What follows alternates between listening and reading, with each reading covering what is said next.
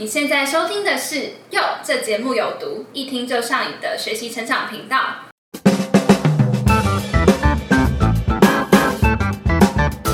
大家好，我是珍珠。嗨，我是九燕。哎，九燕，你平常会自己动手 DIY 吗？DIY 比较少，但是我连植物，像是有多肉啊，或者万年青那种，我都可以把它种死了。你太夸张了吧？那种不是永远都不会死的植物吗？但我自己倒是还蛮喜欢手做的，你不觉得做完会很有成就感吗？你是说把植物种死的成就感吗？是。对，那其实近几年手作体验蛮行的，那你都做过什么东西啊？我告诉你，我真的脑波很弱，我被各种的手作活动给烧到，我还有跑到北头去做一把木椅回来。头，你说。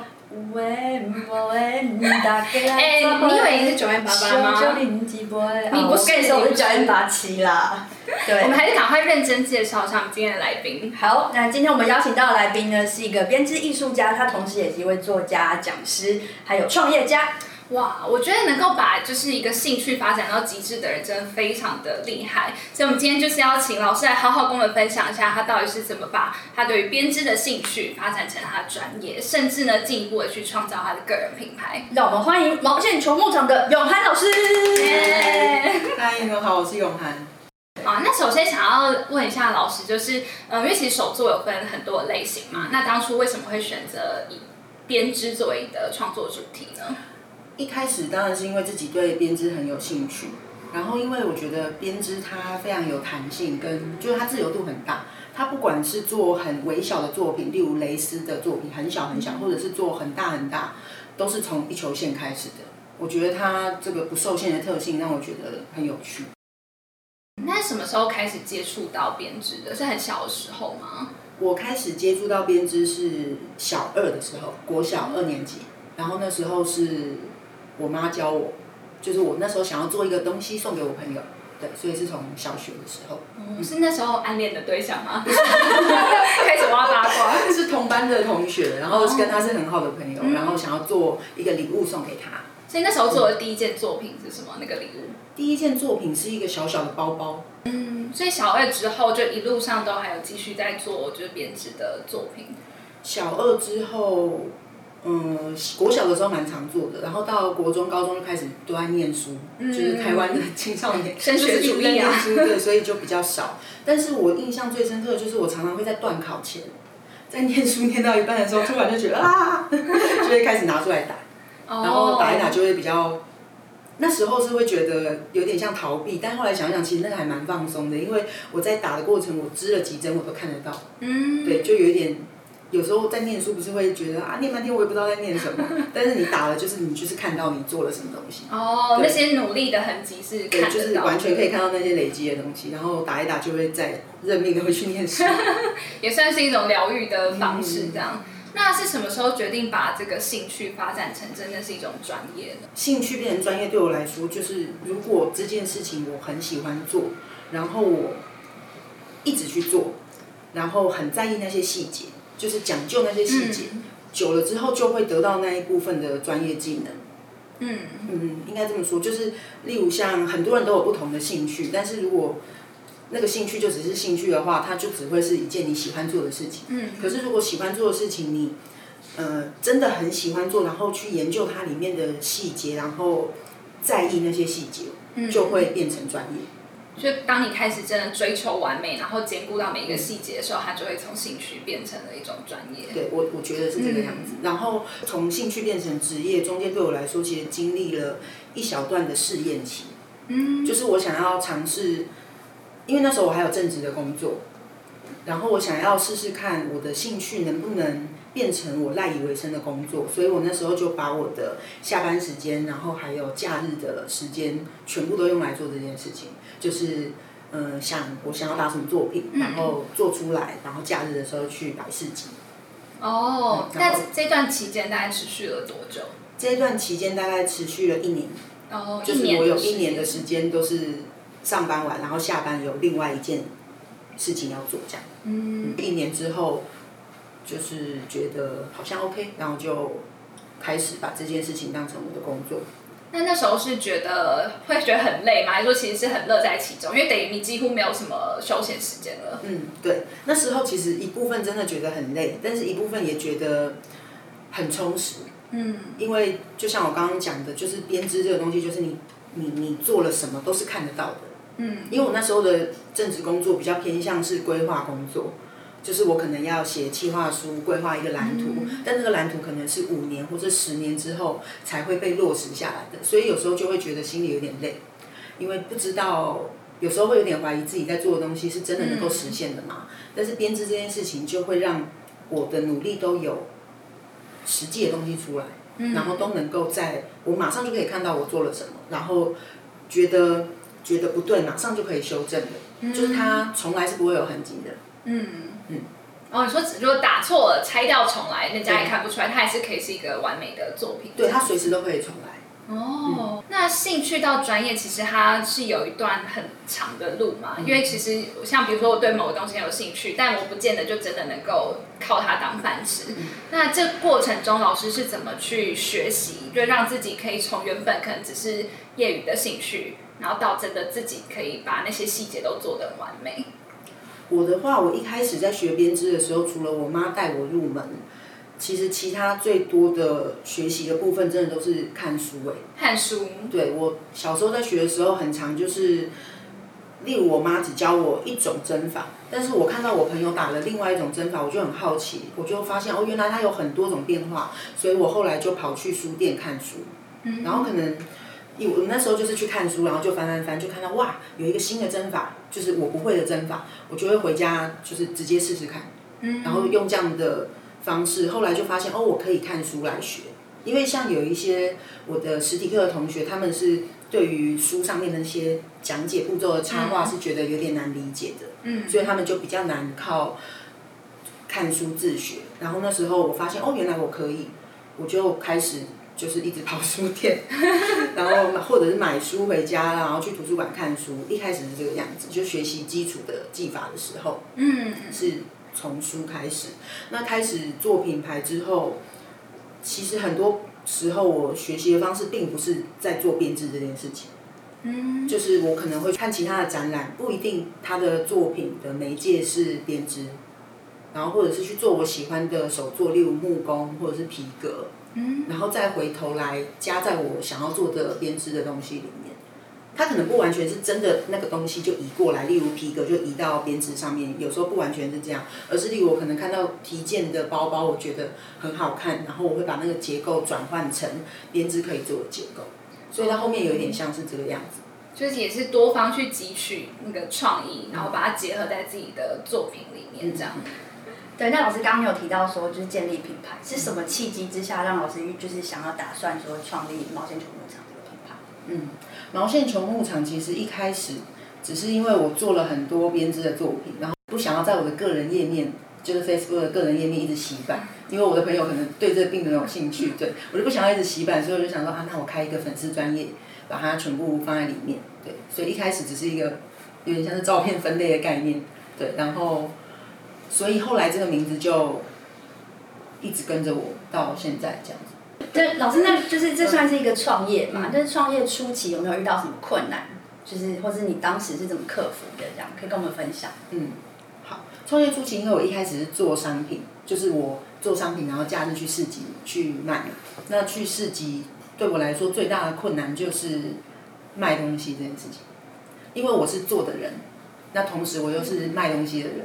我觉得这两个角色其实有时候对我来说会有一点矛盾的心情，因为客人一定是会讨价还价的，就是常常遇到杀价的客人。可是因为我是做的人，我我会很舍不得，然后我就会没有办法面对这样的销售状况，就是销售情况，就是每次有客人来，我就会有点有点紧张，我会觉得他是不是要杀价，或者是他是不是要嫌弃我的作品，因为很多客人他杀价的方式就是嫌弃你的作品。觉得啊，你这个也没有做的怎么样啊，算我便宜一点啊，类似像这样。奥克这样。对，我觉得很伤心，因为我不 我不单纯是卖他的人，我还是做他的人，就有一种自己的孩子被嫌弃的感觉。所以那时候要说怎么克服呢？应该是说我很快的就转换方向，我就决定我不要做把编织做成商品来贩售。我后来就选择就是把重心移到教学这一块。那老师，因为其实教学跟贩售，我觉得是不冲突的，就是因为你刚刚提到说实体，你更怕面对人，对，就你有没有就是想法说，比如说虾皮商城，或者直接在 Facebook 商店卖？那时候我开始在做市集的时候，其实还平台还很少，就是那时候 Pinko 也才刚开始，这样是不是有点泄露？那时候 Pinko 也才刚开始，嗯，甚至是我开始市集接触了一两年之后，Pinko 也才出现，所以那时候还没有接触到平台，我就决定转换跑道到教学上面。对，然后在教学其实初期也会遇到一些困难跟挑战，因为就像。就是会做一件东西，跟把那件东西交给别人，让别人也会，我觉得其实是蛮不一样的事情。对，然后那时候就会遇到一些问题，例如像，嗯，我教的东西，同学真的能够理解吗？或者是我想要做的东西，它是不是适合拿来开课呢？我觉得都在后面的一些，就是回想这一路教学想下来，我觉得要去辨认。我现在做的这个作品适不适合开课这件事情，其实还蛮重要的，因为我想做的作品可能有很多，但是适合教学的部分会需要被汲取出来。所以，同你刚刚讲说，就是比较适合教学，跟你喜欢的是不一样。那通常我们在做教学是怎么决定哪一些适合教学？我觉得在辨认怎么样的课程需嗯适合初学者，有一个对我来说蛮大的关键，就是他完全初学的学生能不能在。学习的初期就得到成就感这件事情，如果它的开头很难，又或者是它开头需要很长的时间才能看到结果的，我我个人就会觉得不太适合，又或者是不太适合我的教学方式。就是我希望在一开始就可以让同学在简单的逻辑里面去建构出那个编织的架构，让他可以延续着这个逻辑继续往下。意思就是说，他下课回家，他也可以。依照我今天教的东西，简单的几个针法，然后回去继续重复，然后用这样重复的方式就做出作品。对，我会希望是比较简单不反复的项目，让他们去做。那在创业的初期啊，就是因为老师刚刚提到原本有一个正职的工作，对，那就是你开始，因为一开始粉砖成立的原因也只是不想要洗版嘛，对，那当时就是有没有就是看收支不平衡的状况？应该说，因为我尝试了一年，就我算是。相当慎重考虑、衡量过我才离职的，因为我我除了我的正职工作对我来说很重要，因为它并不只是我的薪水，它还是我例如例如我要拿钱回家啊，或者是我要做其他事情，它对我来说是很重要的生活费的来源。所以当我要离开这个工作，我觉得我那时候是真的很确定我可以达到收支平衡，我才。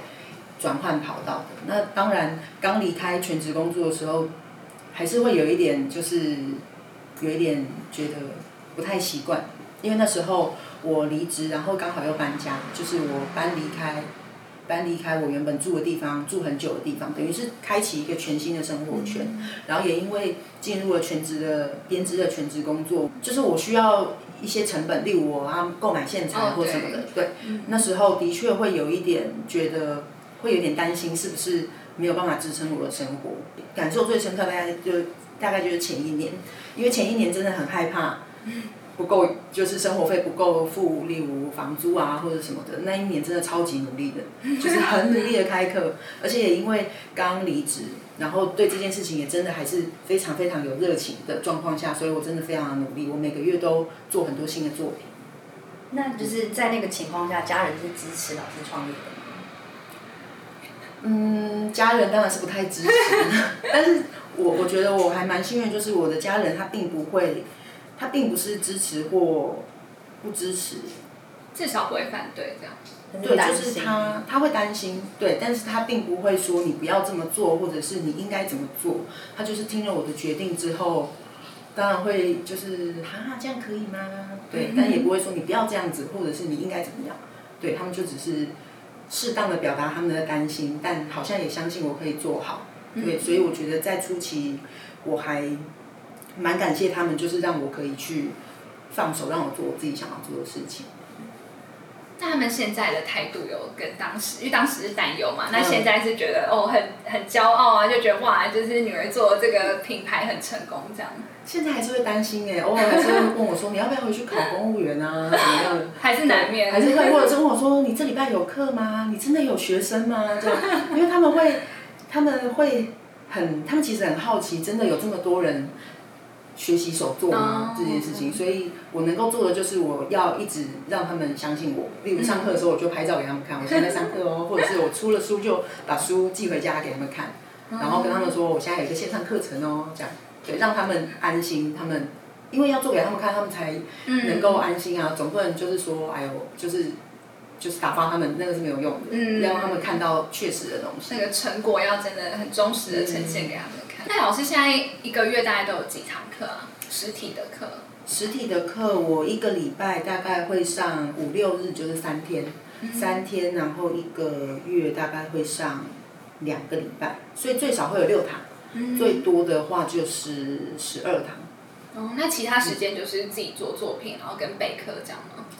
其他时间有超多事情要做，就是这些。对，例如我的讲义，我可能要画织图，然后我要帮我的作品拍照，才能够宣传嘛。嗯嗯。对，所以，然后还有录影片，因为我有一些课程是线上课，就是我有一些课程是他们可以选择买材料包，或是实体上课，或者是在家看影片上课，所以我就还要另外再拍影片，然后剪影片，对这些事情。所以除了上课之外的其他时间，反而对我来说是更忙碌的。哦。嗯，上课是另外一种忙碌，但是其他时间会有很多琐碎的事情要做。嗯，所以其实现在课量的安排也算是到达一个高峰，好像再多的话，你可能就会变得没有时间去处理其他的，就你刚才提到的那些事情，对不对？嗯，对，我觉得现在的状况算是蛮，嗯，蛮充实的。嗯就是如果我需要增加更多开课的管道的话，我觉得线上课就会是我现在想要做的事情。所以我有一些作品就会把它转成线上课，让他们可以不一定要来实体上课，因为的确我实体开课的时间也没有办法再更多。嗯。那老师现在比较算是艺人工作室这样吗？还是说老师现在有助理或者什么可以他？就是艺人工作室，对。还有两只猫。对，只有两只猫，他们偶尔会出现当我的 model 这样。对，但主要其实大部分的事情都是我一个人在，就是处理，包括刚刚说的拍照啊、画图啊、编织啊，还有什么你想到的几乎都有。还有剪一辑，手包办。那老师有想过，就是再找一个可能小帮手一起吗？就扩大规模。有，我最近真的非常认真的在想这件事情，我真的很需要小帮小帮手，大家可以来 小帮手帮助我们。顺顺便来招募一下对，小帮手。对于帮助我有兴趣的话，请来帮助我。哎，那刚才老师有提到就是经营社群这一嗯。块，因为我有偷偷 follow 老师的那个 IG，我觉得那照片都超美的哎，就是那作品照绝对不是我们一般人随便拍就可以拍出来，哦所以太开心了对啊，那摄影这一块老师是有特别去学吗？我一开始真的就是自己摸，后来也有去上一些课，就是有去上一些嗯摄影，嗯教人家用手机摄影啊，或者是也有去上一些摄影的课，也有看一些摄影的教学的部落格。嗯，但我觉得最有帮助的还是直接看照片欸就是直接看我喜欢的照片，然后从中去拆解它的架构，例如它的构图，然后模仿。但一开始一定会拍出一些很烂的照片，因为你看到很好很好看的照片，可能一千张里面选出来的，哦，对我就会一直试一直试。嗯，我觉得真的经营的很成功，谢谢你 因为真的看到就会觉得哇，我想要追踪，因为实在太美了，就是也很有那个美感。那因为像呃，其实大家都知道近几年就是台湾就是呃文创很红嘛，其实手作品牌也越来越多。那老师你是怎么去嗯做出市场的差异化呢？我之前也有人问过我这个问题，嗯然后因为其实我我好像没有直接的去想这件问题，就是我做这件事情并不是因为我想着这件事情而去做的，嗯我觉得它是慢慢就会累积成一种风格。例如我很我很专注在自己想要做的东西上面，他做出来的东西就会。我其实那时候并不是想着这件事情去做，想着这件事情去做的，而是做到最后就长成这个样子。嗯，对，所以我觉得好好的认识自己想要做的东西，对我来说好像真的蛮重要的，而且从中我也更了解我自己。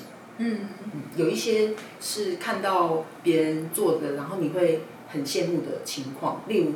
哎，那种感觉有点像是看到朋友穿了一件很漂亮的衣服，你会很想要穿，但那件衣服不一定适合你。嗯，你的那个喜欢只是，只是飘欣赏飘在空中的喜欢，它落实到自己身上是不适合的。嗯，对，如果能够，我觉得我是在这个过程中排除掉一些不适合自己的东西。但是现在也还在尝试啊，有时候还是会做出一些自己也会很傻眼的 对，但就会哦做出来之后，然后发现哇，原来这不适合自己啊，就慢慢的收钱，哦他就不会在台面上出现。所以即便是到现在，都还在不断的就是摸索跟探寻新的课。我觉得还是会，因为从一开始做，我觉得看我自己的作品，从一开始做的东西到现在做的东西，其实它还是会有一点不一样，就跟人不同时期喜欢的东西会不一样，它不可能完全一直维持是一样的东西，它会跟着我慢慢的、慢慢的成长，或者是慢慢的老去之类的。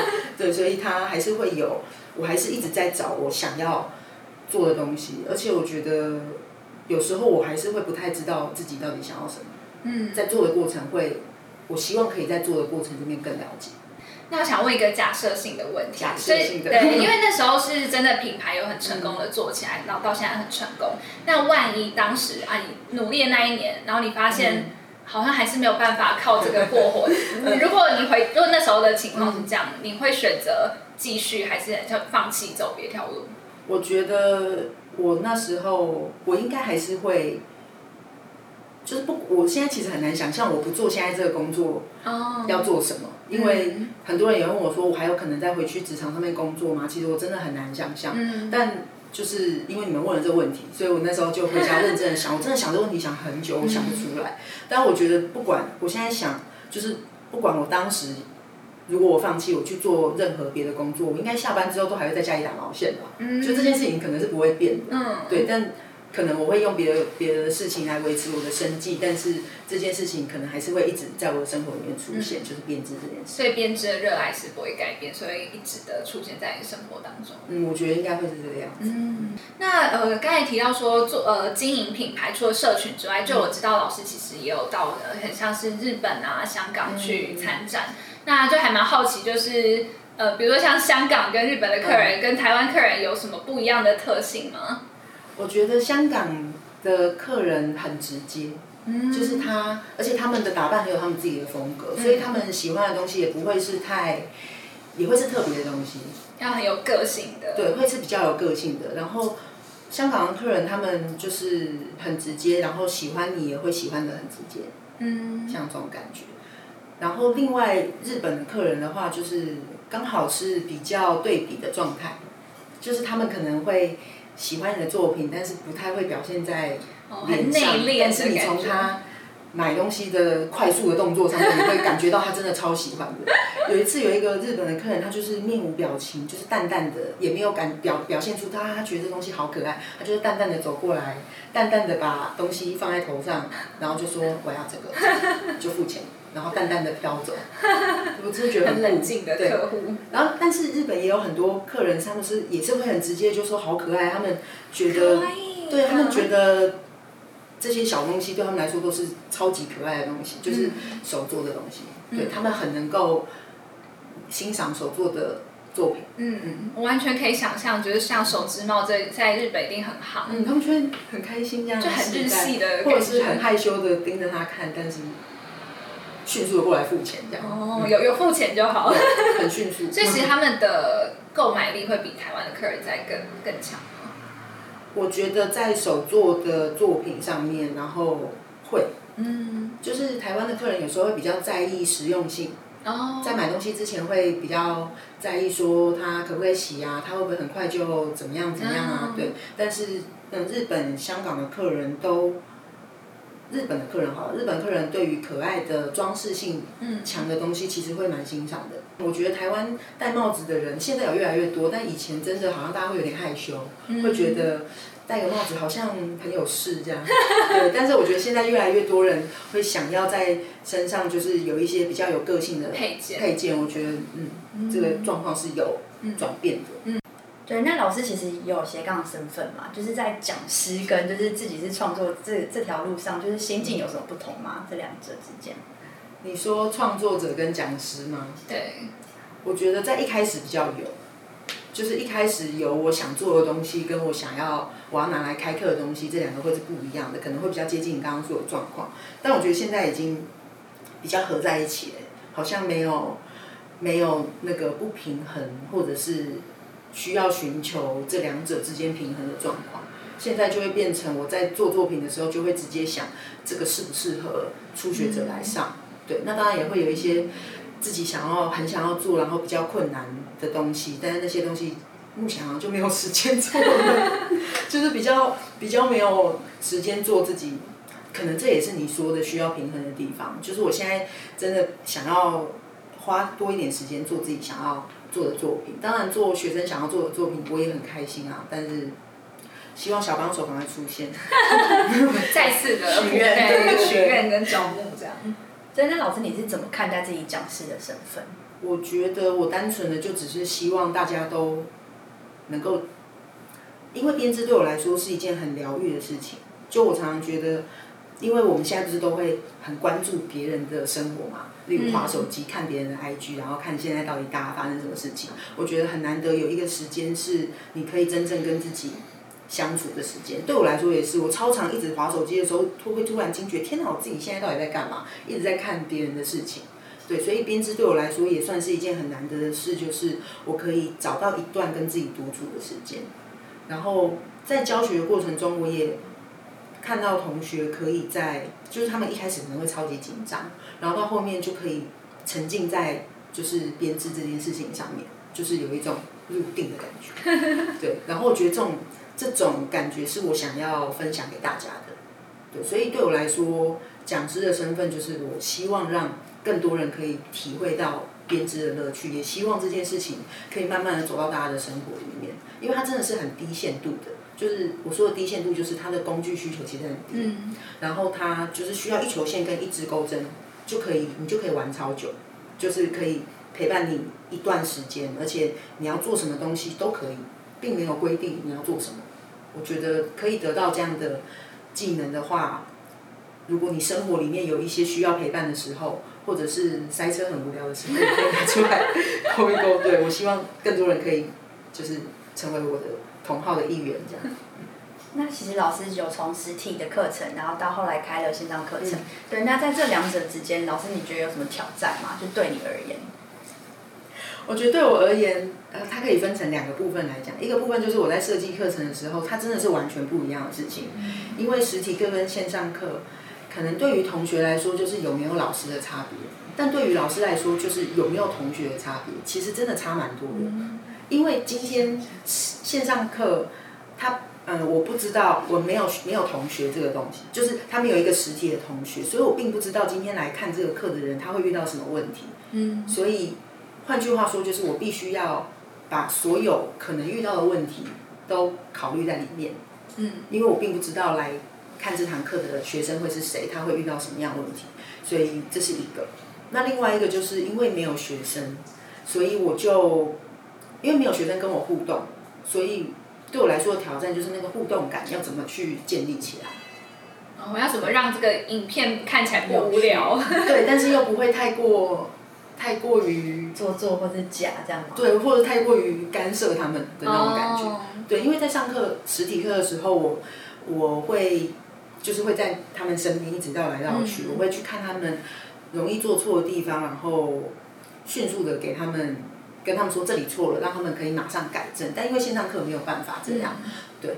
然后实体课就是除了这些，我会教跟他们说哪里有错，迅速让他们改正之外，其实其他时间我都是留给他们自己在编织这件事情。我并不会突然说大家现在打怎样啊？哦。对，就是不会不会太想要介入。但是因为线上课，我并没有办法看到同学的实体状况。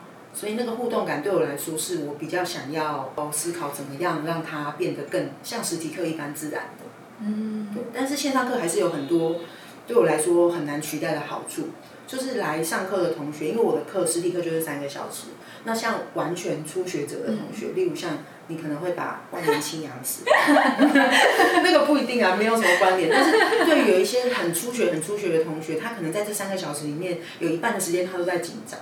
哦，因为他会很怕时间慢慢的流逝，等一下我就要离开这教室了，我会不会一离开就全部都忘记？那线上课就可以弥补这样的缺点，就他可以回家针对他不会的地方就一直重看。嗯，因为有时候上课会有一些同学会不好意思叫我，真的很害羞，会就是用眼神一直看着着我，对，然后我要收到眼神光波，就怎么了这样，对，但是他可能就这样子要等我很久，他因为太害羞就会错失很多时间，但是线上课他就可以一直叫我暂停，再来一次，再来一次，再来一次，然后编织又非常需要重复的练习，所以我觉得对于编织来说，我觉得线上课真的很适合初学，然后又没有办法来上课。而且可以在家穿着睡衣挑战四十八小时穿睡衣，一直编织一直编织。对。那老师就是像最近疫情比较严重，嗯那段时间有影响到实体课程吗？多少有一点点，就是有一些人会比较害怕，他可能就会说可不可以延期？对，但我觉得整体来说还好。对，但一开始的确报名的人数会有比较少，或者是已经报名的同学会就是选择延期，又或者是有的人就会问我，那一阵子线上课程的询问就非常多，就会问我说，那这堂课有没有线上课可以在家在家打这样？嗯，所以影响多多少少有一点，但不至于太严重。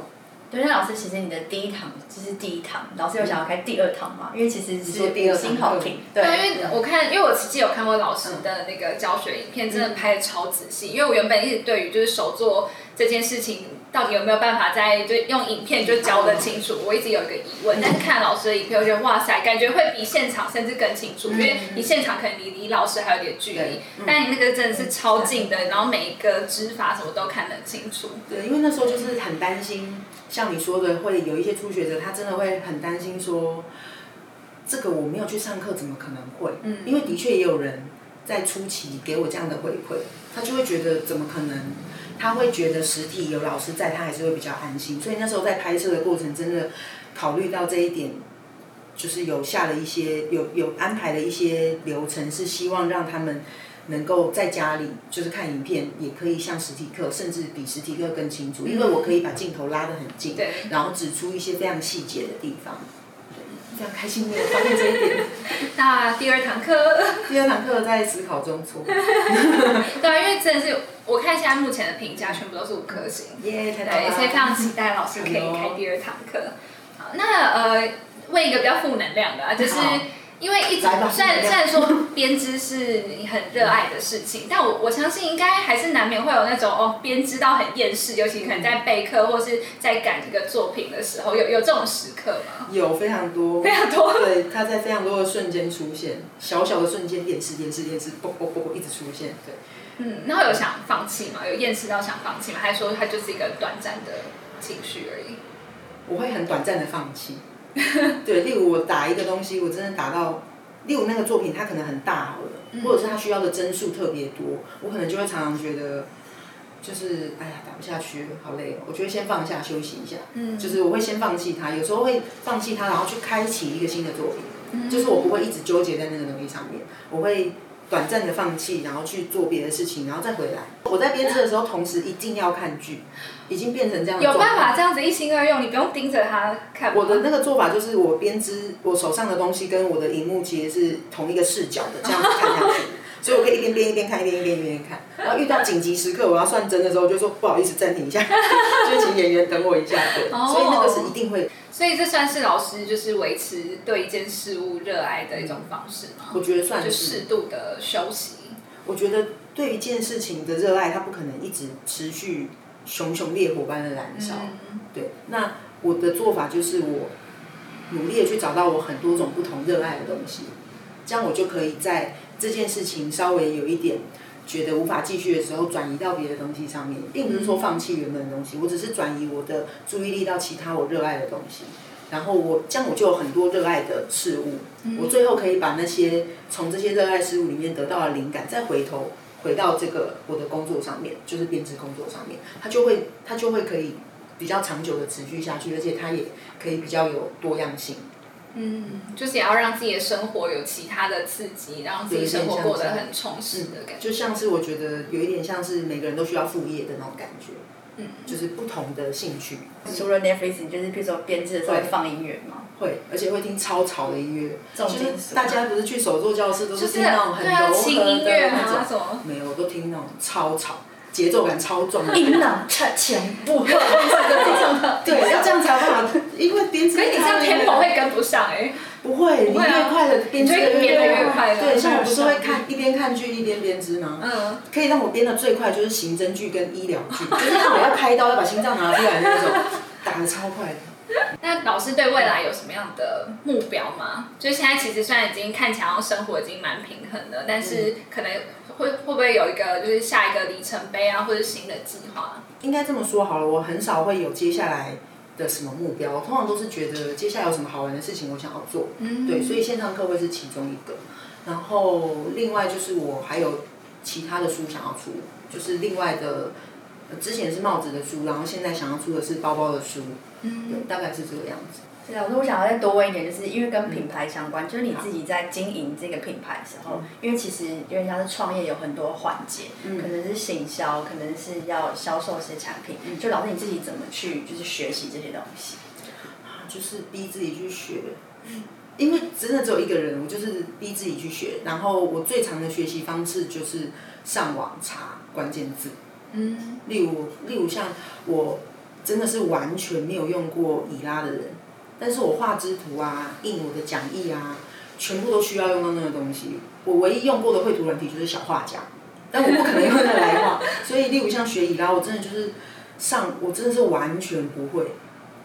我有了那个软体之后，我连开档案要怎么设定文件都不会的状态，我就是一直 Google，遇到什么问题就一直 Google、然后其实我想，因为它有一些特别的关键字，例如它有一些特别的功能，其实是我不知道的，我就要用一些很奇怪的方式去慢慢的靠近它。对，所以我真的就是一直靠自学。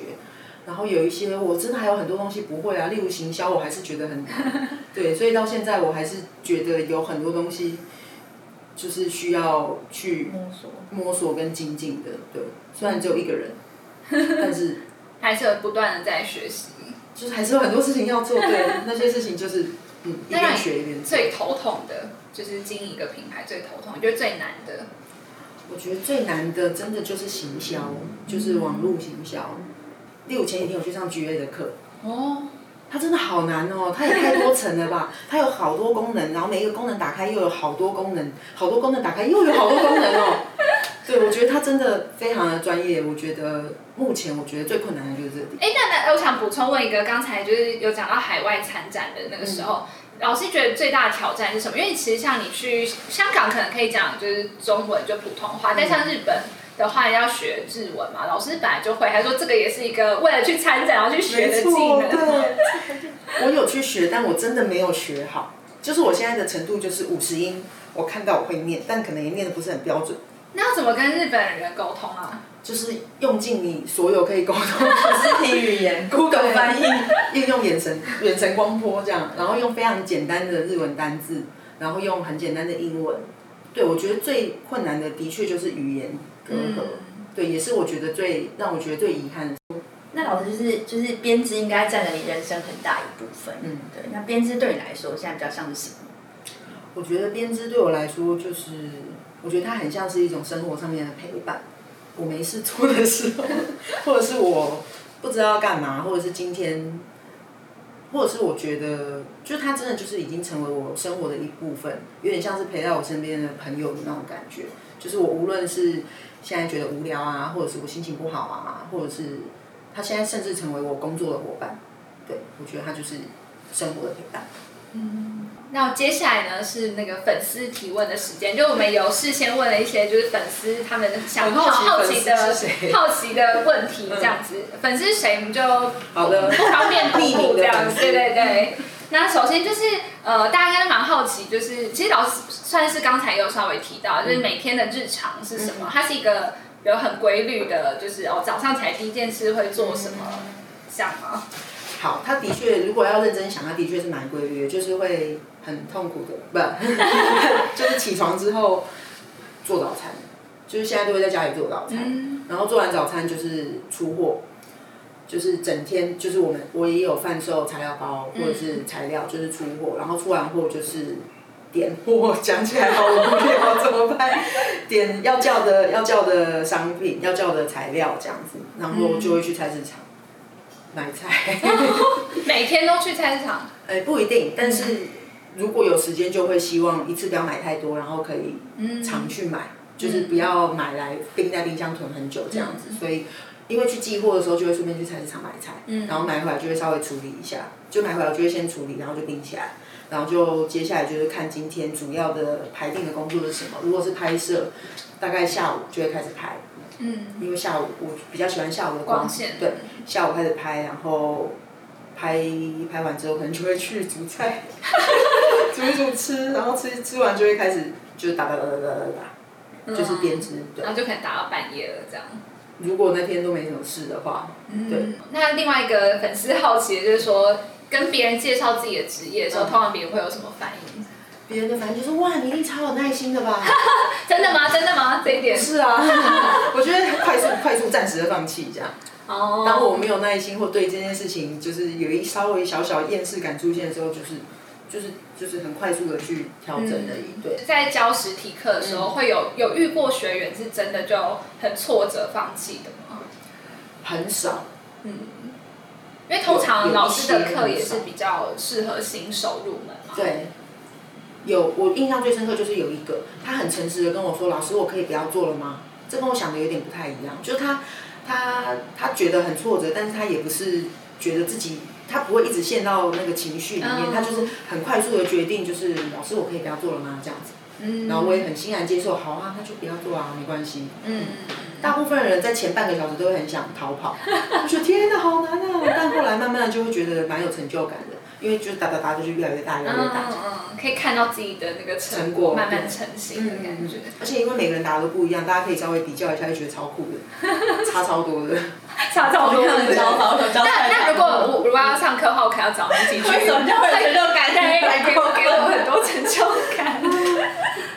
那男生的学员多吗？男生的学员不多，大概一般比例算、嗯算起来吗？大概九比一吧，哦，大概这么少对有时候甚至应该也没有男学员，大概呃一个月会出现一个吧，一个月才出现一个，很少很少，对，呃一个月甚至太太短了，两三个月一季出现一个吧。哦，那你通常看到男生学员的时候，因为稀有动物嘛，会特别去问他说：“哎，怎么会对这个有兴趣吗不会，？”那他们通常是他们是陪他们的比如女朋友来吗？还是说他是真的有兴趣自己来报名的？我之所以不特别问，是因为我不想让他觉得很有压力，哦让他觉得自己好像很特别。我想要让他觉得，哎、这件事情好像也没什么，不需要觉得好像很特别。男女都可以学。然后也有人是跟同伴一起来的，可能是同事啊，或者是女朋友一起来，也有。嗯对，那大多数的学生他编制的动机会是什么？就是说他想要自己学，然后变成一个技能，然后来做生意，还是说他就是兴趣？大部分遇到都是有兴趣，就对编织手作有兴趣。然后也有人是想要做礼物送给别人，就跟当时的我一样。那就是老师，你做到现在有没有最喜欢的一个作品，或是最得意的作品？也就做到目前嘛，我觉得现在最得意的就是优塔线上课，我真的花超多时间做。是因为在接受我们访问，所以不是不是，我昨天认真的在想，我觉得真的就是这个，而且他在哪里都看得到，网络上也可以看。嗯，比如说像那种初学班的同学，通常呢会做的作品是什么？是杯垫吗？还是说是什么样的作品？我的课不管是包包或是帽子，都是初学可以上。比如说我今天来上一个可能三小时的课，我就可以织完一顶帽子。哦，这是一般人大家都会有个误会，觉得三小时里面你可以完成它。但是我的目标并不是在三小时里面让你完成一个作品，我比较想要做的事情是三小时里面你可以知道那个东西是怎么做的，嗯。然后你有足够的能力回家可以继续重复的完成它。哦。所以它在设计上会变成是不需要太复杂，嗯。你可以在课堂上了解整体的架构，然后你回去就可以依照那样的架构去做出你要的东西，甚至是你可以，因为你已经知道整体的架构了，你可以改变它的大小、尺寸，嗯一些提拔的，例如提拔的长短，你可以自己调整，提拔的位置你也可以调整，包包的大小也可以调整。所以对我来说，我想要做到的是这样，而不是单纯的让你在这里完成一个作品，得到一个作品。当然这样也蛮开心的啦，嗯，对。但我觉得得到一个技能，比较重要。或者是你回去可以再继续编织，不只是停在这个作品，对我来说是更有意义的。嗯，那如果同学回去编，然后发现啊老师教的忘了怎么办？嗯，我都会请同学回去有问题的时候就随时问我，就是粉丝页私讯问我，那一定会不知道怎么问啊，不知如何用文字表示，嗯你就直接拍照，他拍照给我看之后，我在上面标注，画出来说这里哪里错了什么的。嗯，所以其实就算没有完成作品，就是上课的时候不可能完成作品嘛，回去在做的过程中也不用觉得很担心怎么办，大家都会直接问我。嗯，所以它其实这个课程不是仅止于那三个小时，是后续有任何问题都可以随时问对，我想要的就是后续你，它可以让你在，它可以变成像我一样变成你生活里面的一部分。因为像有的同学回家就真的做了好多作品哦，就是不单纯是他可能同一个包包，他就做了大大小小各种不同形式的包包，我觉得超级开心的。嗯，那最后我们也给老师一点时间来工商一下的线上课程，好了，可能简单介绍一下，呃，这个线上课程主要跟实体课程有什么不一样的地方？那会教哪些的内容？好，呃，这堂课主要是讲就是帽子的设计概念，嗯，就是很多呃对这堂课有疑问的同学都是会问我说，那这一堂课学完可以做几顶帽子？我都会跟他说，我觉得这堂课要做的并不是几顶帽子，而是你可以想做几顶就做几顶，就是你你可以自己去搭配不同的帽顶的样子，例如你想要圆顶帽，但是你想要搭配平的帽檐，你是可以在上完这堂课之后有能力去自己去做组合跟设计的。我觉得这堂课对我来说最大的意义在这边，然后而且它可以，就是有的人就会觉得，那这样是不是一定要只有编织经验的人才能上这堂课？所以我在前面把它做的很细节，让我是希望让初学者同学也可以在这堂课里面有学到东西，就他可以从初学就接触到帽子，不一定要觉得说自己一定要学很基本的东西才能做帽子，因为我觉得所有所有作品都是从很基本的东西开始的、像帽子也是从很基本的圆形开始，所以希望大家就是不要害怕，嗯，觉得自己很手残也没关系，这样 对。反正新手也可以入门嗯新手也可以。。哎，九 A，我觉得你的手残有救嘞，因为老师说这堂课是零基础也可以上的。对，我刚刚有跟老师特别要有优惠，想说跟大家一起挑战。对，那老师其实现在在优塔的线上课程手织帽课程，你只要输入 M U S C R A F T 这个折价券代码，就可以享有两百元的优惠哦。那另外呢，我们也有请老师帮我们录一个彩蛋的影片，放在我们的优塔官网上。